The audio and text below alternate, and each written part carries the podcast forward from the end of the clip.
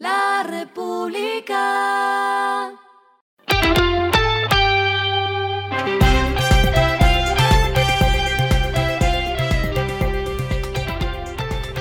Esto es lo que debes saber al comenzar la semana. Los indicadores arrancan el martes así. El dólar cerró en 4.175.72 pesos, bajó. El euro cerró en 4.529 pesos, bajó. El petróleo Brent se cotizó en 76 dólares el barril, bajó. La carga de café se vende a 1.595.000 pesos y en la bolsa de Nueva York se cotiza a 2.22 dólares. Las movidas del fin de semana fueron. Lo primero está en Apple y sus distribuidores en Colombia. Tal como pasó con el plan de expansión físico en América Latina, ahora Mac Center anuncia la apertura de la primera tienda Apple Premium Partner en Bogotá. Un diferencial ahora es que es un concepto muy similar a las tiendas de Apple en Estados Unidos. El nuevo punto con el que se estudiará el efecto de este tipo de tiendas está en el centro comercial andino.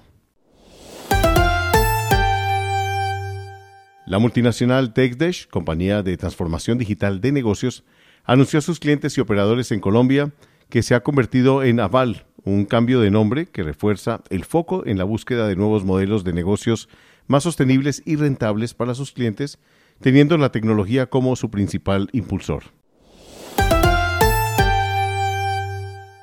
Y este lunes comenzó el primer día de Avaya Engage 2023, la compañía especializada en soluciones de experiencia de clientes, indicó que el futuro del sector está en la nube y que su estrategia va dirigida hacia apoyar la transición de sus usuarios.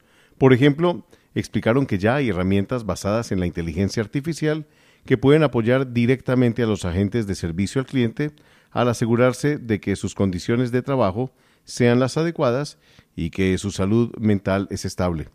Además, entre las propuestas de Avaya está que cada empresa vaya a su propio ritmo y que su modelo de precios es flexible y adaptable.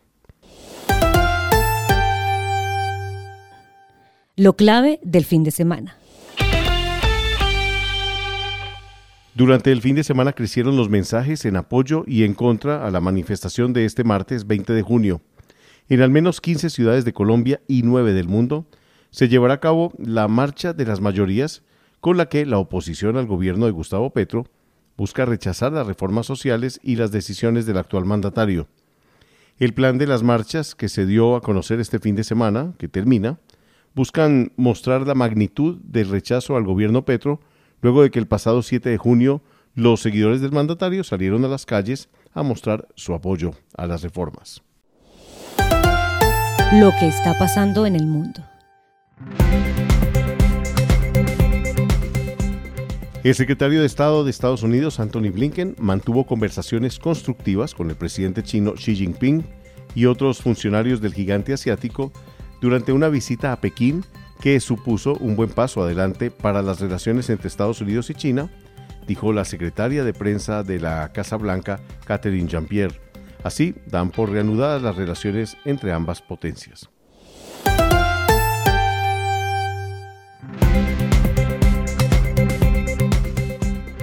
Finalizamos con el editorial de hoy, la semana de los resultados empresariales. La Superintendencia de Sociedades dará a conocer los resultados empresariales del año pasado, un evento económico que debe atraer los focos sobre el aporte del sector privado.